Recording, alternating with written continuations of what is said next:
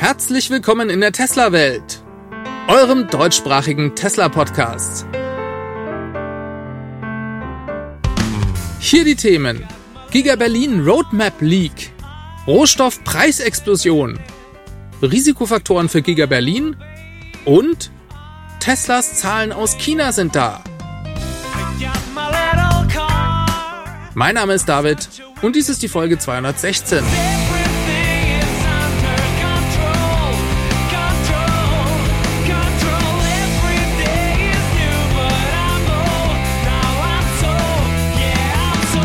Hallo und herzlich willkommen zurück zu einer neuen Ausgabe der Tesla Welt. Wir starten natürlich auch diese Woche mit Giga Berlin. Ihr habt es mitbekommen, es ist vollbracht. Zwei Jahre, zwei Monate und zwei Wochen nach Anfang des Genehmigungsverfahrens hat das Land Brandenburg Tesla am letzten Freitag, den 4. März, offiziell nun den Genehmigungsbescheid für den Betrieb der Fabrik in Grünheide übergeben. Die Genehmigungsunterlagen, die umfassten mit den ganzen Anträgen, mit den Gutachten und so weiter rund 23.700 Seiten.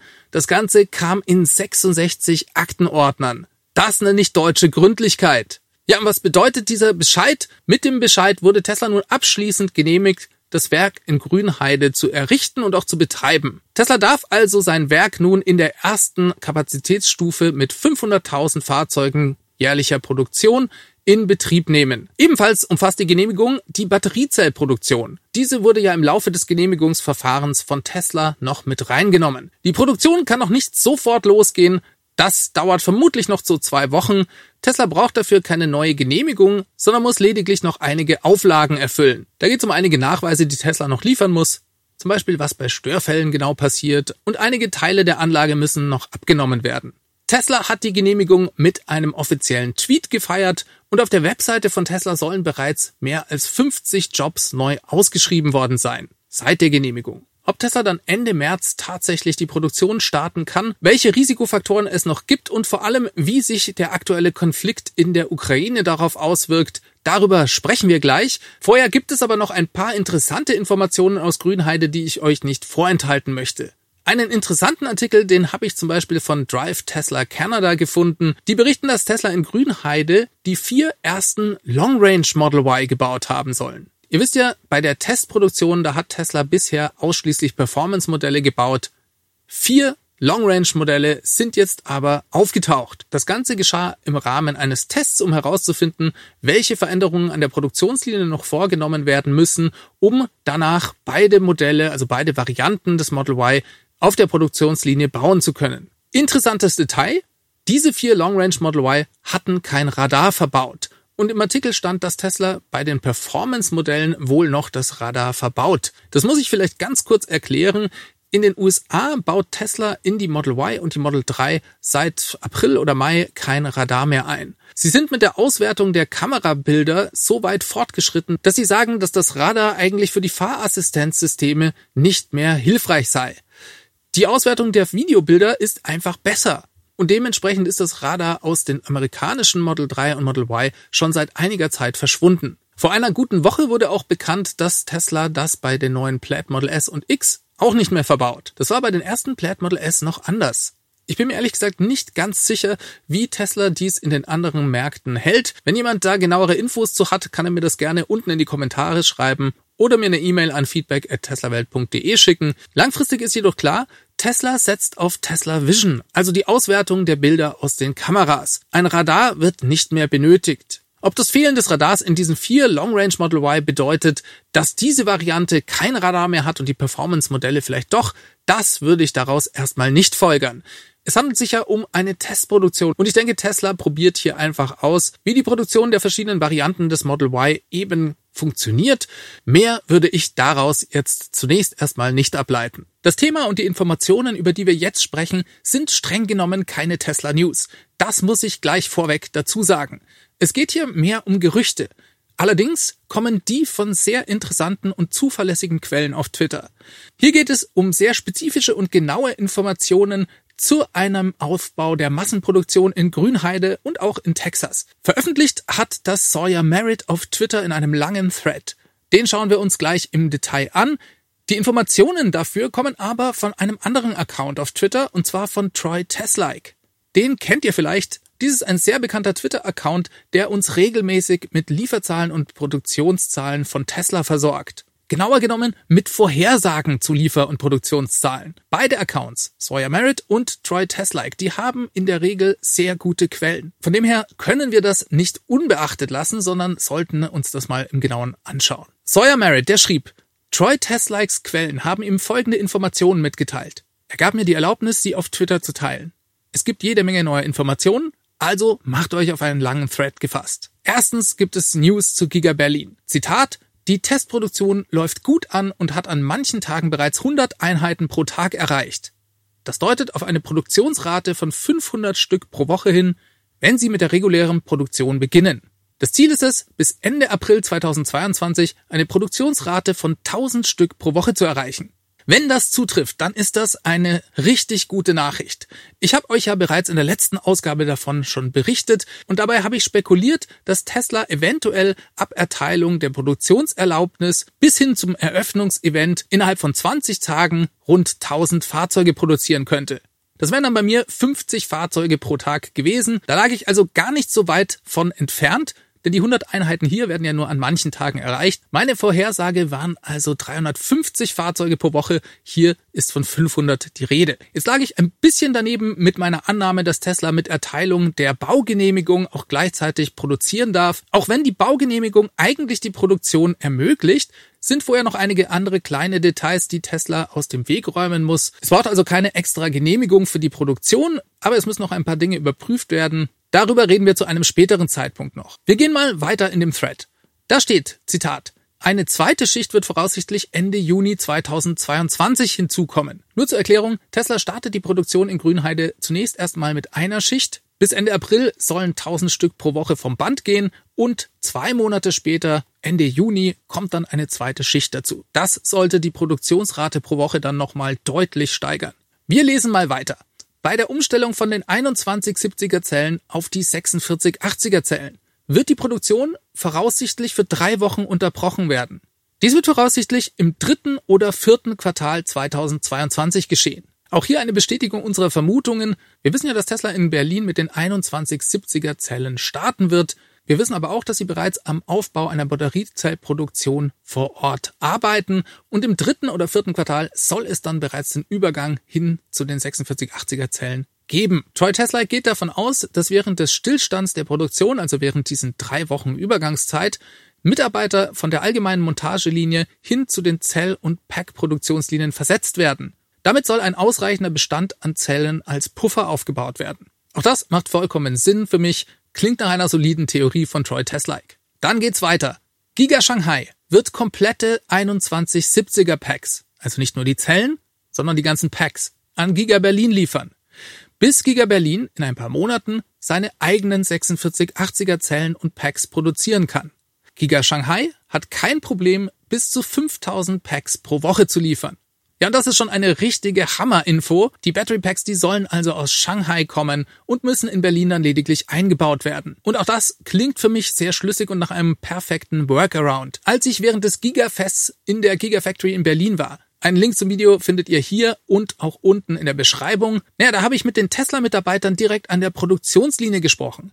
Und zwar genau mit denen, die in Zukunft das strukturelle Battery Pack mit den 4680er Zellen in die Autos einbauen werden. Damals war noch nicht klar, mit welchen Zellen Tesla in Grünheide startet. Und ich habe mit denen diskutiert und gesagt, Leute, das macht doch eigentlich überhaupt keinen Sinn, mit den 2170er Zellen zu starten. Ihr müsstet dafür diese ganze Pack-Produktion aufbauen und dann in wenigen Wochen oder Monaten später den Wechsel auf die neuen Batteriezellen und die neuen Packs starten. Und damals sagten die mir nur, naja, dafür werden wir schon eine gute Lösung finden. Ja, und diese beschriebene Lösung, die klingt für mich sehr gut.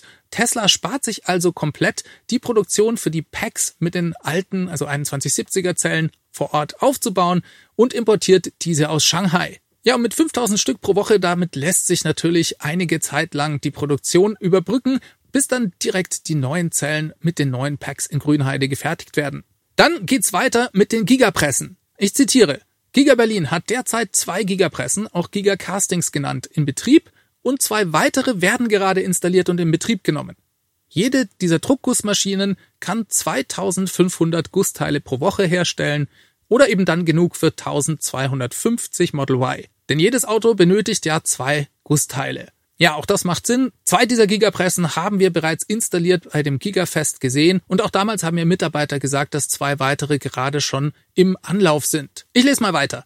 Um also auf 10.000 Model Y pro Woche zu kommen, werden acht Gigapressen in Berlin benötigt. Auch diese Info gibt es seit langem. Es wird erwartet, dass Giga Texas auch acht Gigapressen für das Model Y und einige größere Gigapressen für den Cybertruck haben wird.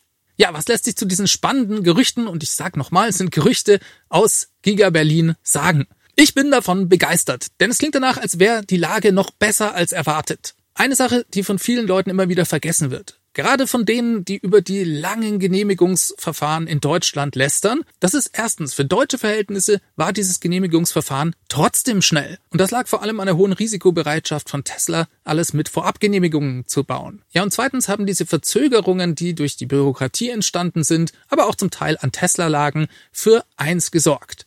Tesla konnte schon mal üben. Wir sehen seit Wochen Tesla Model Y aus Berlin vom Band laufen und vor der Fabrik auf den Parkplätzen stehen. Und einen großen Vorteil hat die Sache, Tesla wird die Skalierung der Massenproduktion des Model Y in Berlin dadurch deutlich schneller gelingen. Wenn sie tatsächlich mit 500 Model Y pro Woche starten, ist das grandios. Für mich also hervorragende Neuigkeiten, auch wenn es im Moment nur Gerüchte sind. Dann ging es noch um Nachrichten, die betreffen Giga Texas, und zwar erstmal um die Batteriezellproduktion. Diese findet ja in einer Pilotanlage von Tesla unweit der Fremont Factory statt, in der Cato Road. Und da schreibt Sawyer Merritt, die Pilotanlage in Fremont Cato Road hat die eine Millionste 4680er Zelle produziert. Tesla hat dies am 18. Februar getwittert. Wir haben darüber auch hier in der Tesla-Welt gesprochen. Der Tweet war allerdings nicht eindeutig und könnte so interpretiert werden, als ob Tesla eine Million Zellen im Januar gebaut hätte. Das ist aber nicht der Fall. Die Produktion wurde vor einigen Monaten aufgenommen und es war tatsächlich die eine Millionste Zelle, die irgendwann im Januar produziert wurde. Höchstwahrscheinlich gegen Ende Januar. Ziel ist es, bis Ende März 2022 die zwei Millionste Zelle zu produzieren. Auch hier haben wir wieder diese klassische S-Kurve beim exponentiellen Wachstum. Das geht super langsam los und dann plötzlich wie ein Hockeyschläger nach oben. Das klingt erstmal viel, ist aber noch gar nicht so viel. Niemand weiß genau, wie viele Zellen in den neuen Battery Packs stecken werden. Es gibt lediglich eine Einschätzung von Sandy Monroe dazu. Der lag irgendwo bei 920 oder 960 Zellen pro Battery Pack. Das heißt, eine Million Zellen würden dann eigentlich nur für 1000 Autos reichen. Ihr seht also, es ist noch gar nicht so viel, auch wenn eine oder zwei Millionen Zellen erstmal viel klingt. Aber das Ganze nimmt Fahrt auf. Ich lese weiter. Wir wissen auch, dass die Zielkapazität für die Fremont Cato Road bei 10 Gigawattstunden liegt, weil Elon ja darüber gesprochen hat. Giga Texas produziert derzeit noch keine 4680er Zellen. Aber die Maschinen dafür sind bereits installiert und die Zellproduktion wird voraussichtlich Anfang April 2022 beginnen. Auch das ist, wenn es stimmt, eine neue Info. Die hatten wir bisher noch nicht. Das würde bedeuten, das geht bereits in einem Monat los. Ab da bekommt Texas dann Zellen aus der Cato Road, also aus der Pilotanlage und aus der neu aufgebauten Batteriezellproduktion in Austin, Texas selber. Berlin soll sich ja mit Zellen selbst versorgen, von dem her geht erstmal alles nach Texas. Ja, und Sawyer Merritt, der verweist dann nochmal freundlicherweise auf den Patreon-Account von Troy Teslike und das will ich auch tun, den findet ihr unten in der Beschreibung. Das sind beides zwei tolle Quellen auf Twitter und wer kann, kann die gerne auch unterstützen. Erste deutsche Kunden haben übrigens inzwischen eine E-Mail bekommen, in der sie aufgefordert wurden, die Daten für ihre Bestellung zu vervollständigen. Da geht es zum Beispiel um den Auslieferungsort oder auch um Details zur Bezahlung. Es gab dazu einen Eintrag im TFF-Forum. Was den Liefertermin angeht, da gab es unterschiedliche Angaben. Einige Kunden hatten da März drin stehen. Das war zum Teil aber auch eine Angabe, die sie bereits seit Januar hatten. Andere wiederum berichteten von Auslieferungsterminen im Juni oder auch in anderen Monaten. Man kann aber definitiv sagen, es geht bald los und das zeigt sich bei solchen E-Mails. Was gibt es noch für Risikofaktoren für Tesla, was Giga Berlin betrifft? In der Diskussion ist im Moment die Wasserversorgung. Ihr habt vielleicht auch von der Entscheidung des Verwaltungsgerichts Frankfurt oder am Freitag gehört, die Zeit berichtete, dass hier die zusätzliche Wasserförderung für rechtswidrig und nicht vollziehbar erklärt wurde. Da ging es um die Klage der Umweltverbände NABU und Grüne Liga. Die hatten gegen die Erhöhung der Fördermenge von Wasser geklagt. Und das Gericht hat dieser Klage wohl teilweise stattgegeben und einen Formfehler gefunden. Die Öffentlichkeit wurde nicht ausreichend beteiligt und deswegen forderte das Gericht jetzt, diese fehlende Beteiligung der Öffentlichkeit für eine höhere Fördermenge nachzuholen. Also sie haben eigentlich nicht die Erhöhung der Fördermenge an sich in Frage gestellt, sondern die Öffentlichkeit soll umfangreicher eingebunden werden. So, in dieses Thema könnten wir jetzt richtig tief einsteigen. Das will ich hier nicht tun, sondern ich will euch lediglich sagen, wie ich das Ganze verstanden und wahrgenommen habe. Welche Auswirkungen hat das auf Giga Berlin und den Start der Produktion?